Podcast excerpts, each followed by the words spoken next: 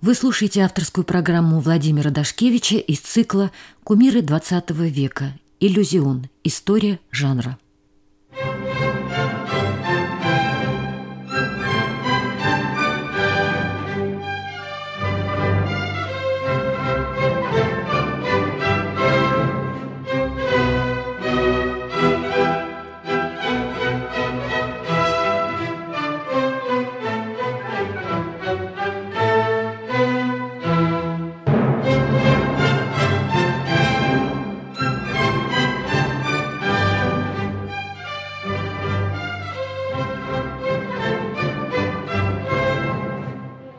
Здравствуйте, дорогие слушатели!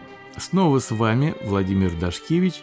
Сегодня мы поговорим о киномузыке, которая родилась раньше, чем возникло кино и чем появился кинематограф.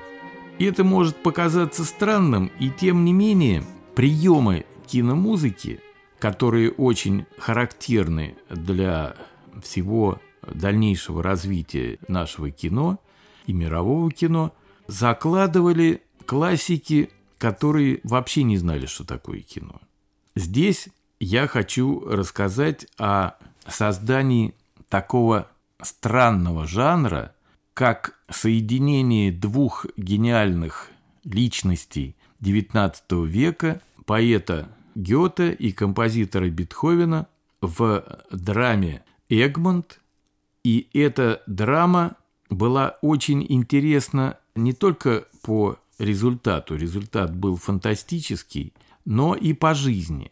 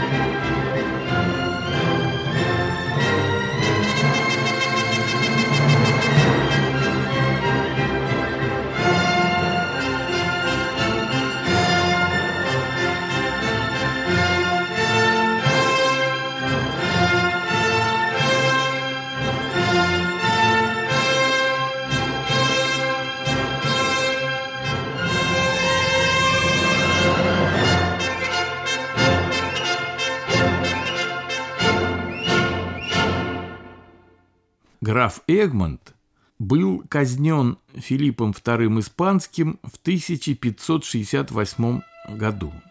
Гёте, когда ему нужен был романтический герой, отстаивавший свои убеждения, этого героя, призывавшего к свободе, к восстанию, к борьбе с тиранией, он выбрал более чем через 200 лет – Гёте написал Эгмонта в 1787 году. И вот эта тема увлекла Бетховена. Бетховен написал свою знаменитую музыку к спектаклю «Эгмонт» в 1811 году. И между Гёте и Бетховеном сложились очень интересные отношения. В основе отношений Гёте и Бетховена лежала весьма романтическая история – их соединила такая Беттина Брентана. Это была девушка, влюбившаяся в Гёте. Ей был 21 год, Гёте было 58 лет. Но интересно, что она влюбилась в Гёте, потому что когда-то Гёте очень любил ее мать и написал ей письма. И вот Беттина нашла письма молодого Гёте, и они произвели на нее потрясающее впечатление. Она влюбилась в великого поэта, и эта любовь сопровождала его до конца жизни. Беттина Брентана была горячей поклонницей Бетховена. Она услышала лунную сонату, и интуиция безошибочно подсказала ей. Она написала Гёте, «Бетховен шагает далеко впереди всего человечества, и догоним ли мы когда-нибудь его?»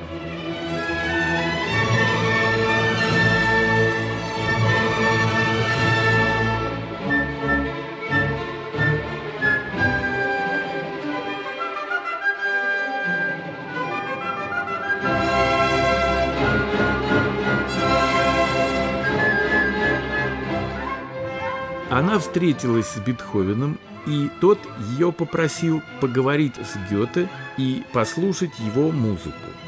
Он даже сказал такую замечательную фразу.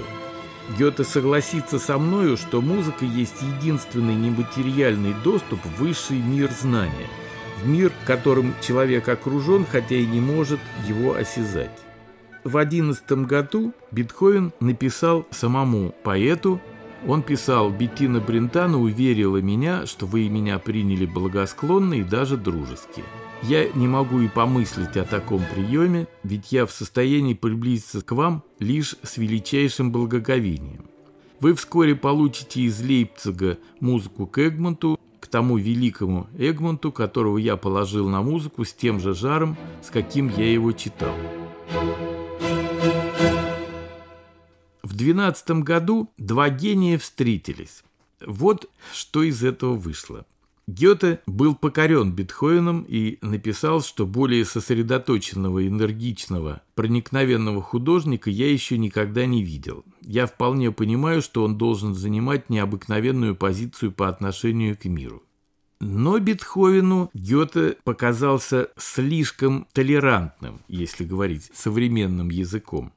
Он писал своим издателям, «Придворный воздух слишком нравится Гёте, больше, чем следовало бы поэту. Стоит ли говорить о смешных замашках виртуозов, если поэты, обязанные быть первыми учителями нации, готовы забыть все ради этого ложного блеска? Я думал встретить царя поэтов, а встретил поэта царей». Гёте, конечно, понял все и, в свою очередь, написал своему другу. Мне довелось узнать Бетховена. Его талант изумил меня. Но только, к несчастью, это совершенно необузданная натура. Он, несомненно, прав, считая мир отвратительным, но своим поведением он не обогащает его радостями ни для себя, ни для других. Так как-то не сложилась дружба двух великих гениев, но когда состоялись премьеры Эгмонта в 20-х годах, когда Бетховена уже не стало, Гёте, продекламировав предсмертный монолог Эгмонта, сказал «Здесь у меня указано, что музыка должна сопровождать сон героя». И Бетховен с изумительной гениальностью проник в мои намерения. То есть все-таки они на высшем уровне поняли друг друга.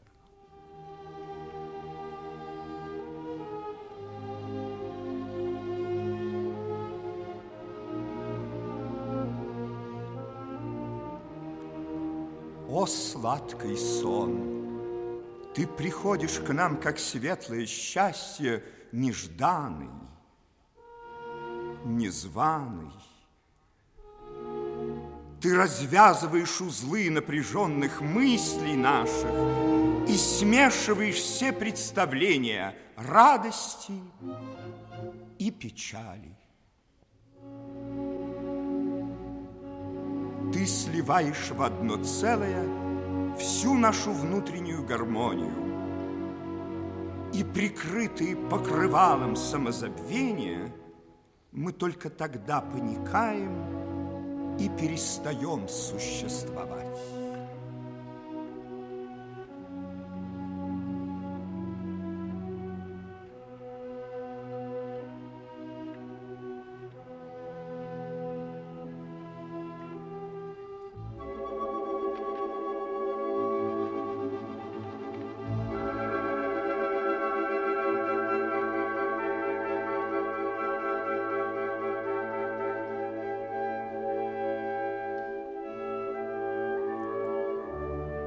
Венок исчез, о чудное видение! Свет дня рассеял тебя по воздуху. Да, это были они, соединенные в одно, Две драгоценнейшие любимицы моего сердца. Божественная свобода приняла образ моей возлюбленной. Прелестная девушка облеклась в небесное одеяние свободы. В первую минуту они как бы слились в один образ, выражение которого скорее было величественно, чем приветливо.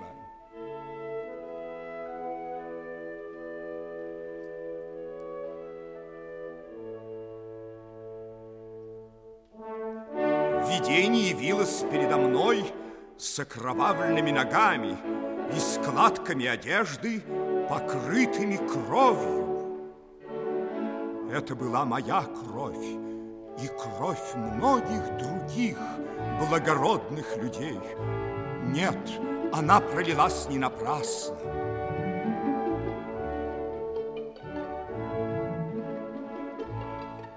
Восстань, храбрый народ! Богиня Победы, твоя предводительница, и, подобно морю, прорывающему сквозь стесняющие его прорвись, свергни вал тирании и сокруши преграды все.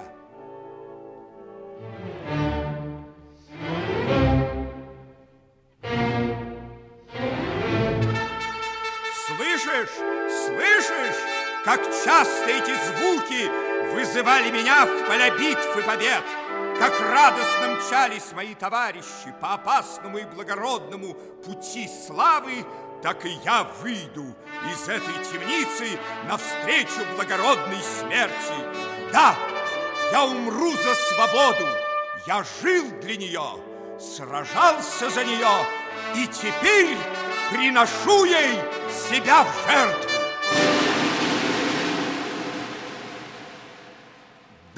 Наступайте на меня, смыкайте ваши ряды, вы меня не испугаете. Я привык стоять перед копьями и против копий, и окруженный со всех сторон ужасами грозившей мне смерти, только чувствовал, что живу вдвойне против обыкновенного.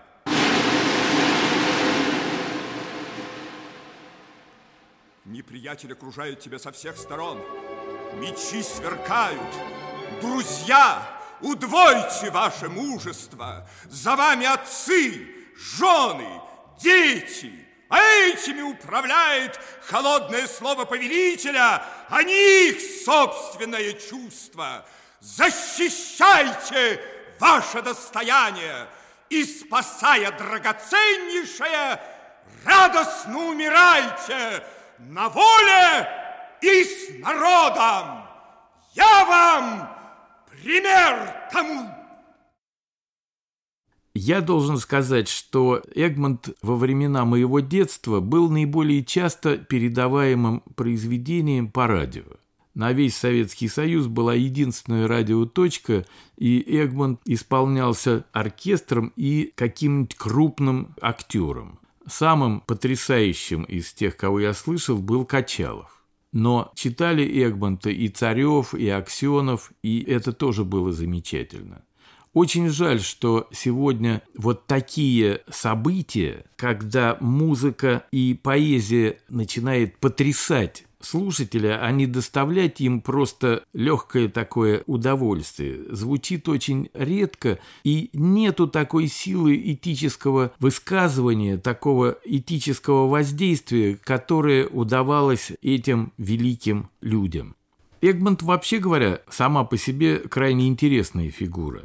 Он был католиком, но выступал на стороне парламента Нидерландов, который назывался Генеральные Штаты – и они требовали от Испании независимости.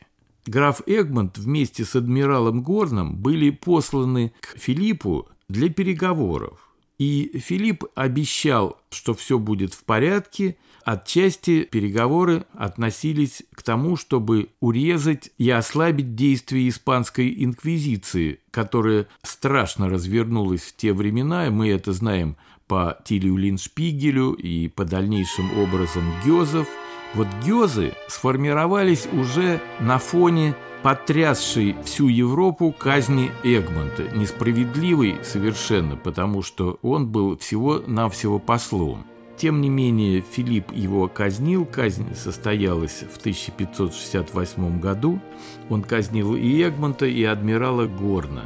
И на следующий год, тем не менее, парламент Нидерландов послал новую делегацию. И эта новая делегация была одета аскетично в черный цвет. Все были в черном, все были очень скромно одеты, и тогда чванливые испанские хозяева стали называть их гезами, нищими. И вот эти гёзы и стали теми партизанами, которые подожгли Испанию и освободили Нидерланды. Вот про это, собственно говоря, и была написана драма «Эгмонт». Некоторые могут спросить, а какое отношение это имеет к кинематографу? На что я отвечу. Сочетание монолога, который читает артист, и замечательной великой симфонической музыки – это типичный прием для кинематографа. Мы знаем, такой прием применил Шостакович в «Гамлете» во время монолога Смоктуновского. И вообще это был новый прием. Тогда не было сочетания симфонической музыки с человеческим голосом. Это первый сделал Бетховен, и это было уже первой ласточкой новой драматургии и в музыке, и в следующем искусстве молодом, которое стучалось в дверь под названием кинематограф.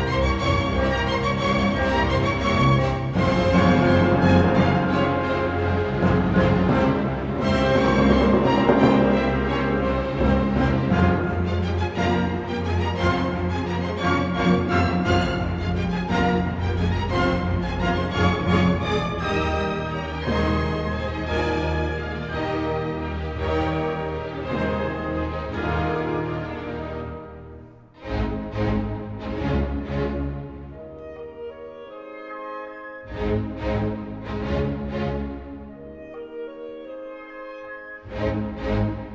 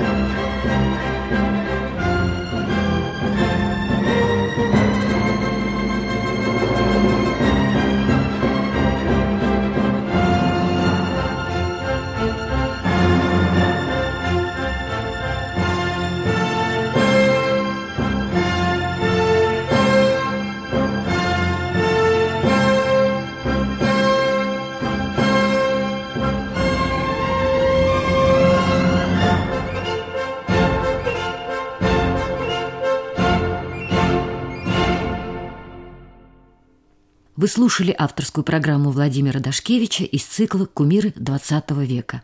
Иллюзион. История жанра». В программе прозвучала музыка Людвига ван Бетховена к трагедии Гёте Эгмонт. Исполнители – оркестр Государственного академического Большого театра Союза СССР, дирижер Борис Хайкин. В роли Эгмонта – народный артист Советского Союза Михаил Царев. Цикл программ создан при поддержке Федерального агентства по печати и массовым коммуникациям.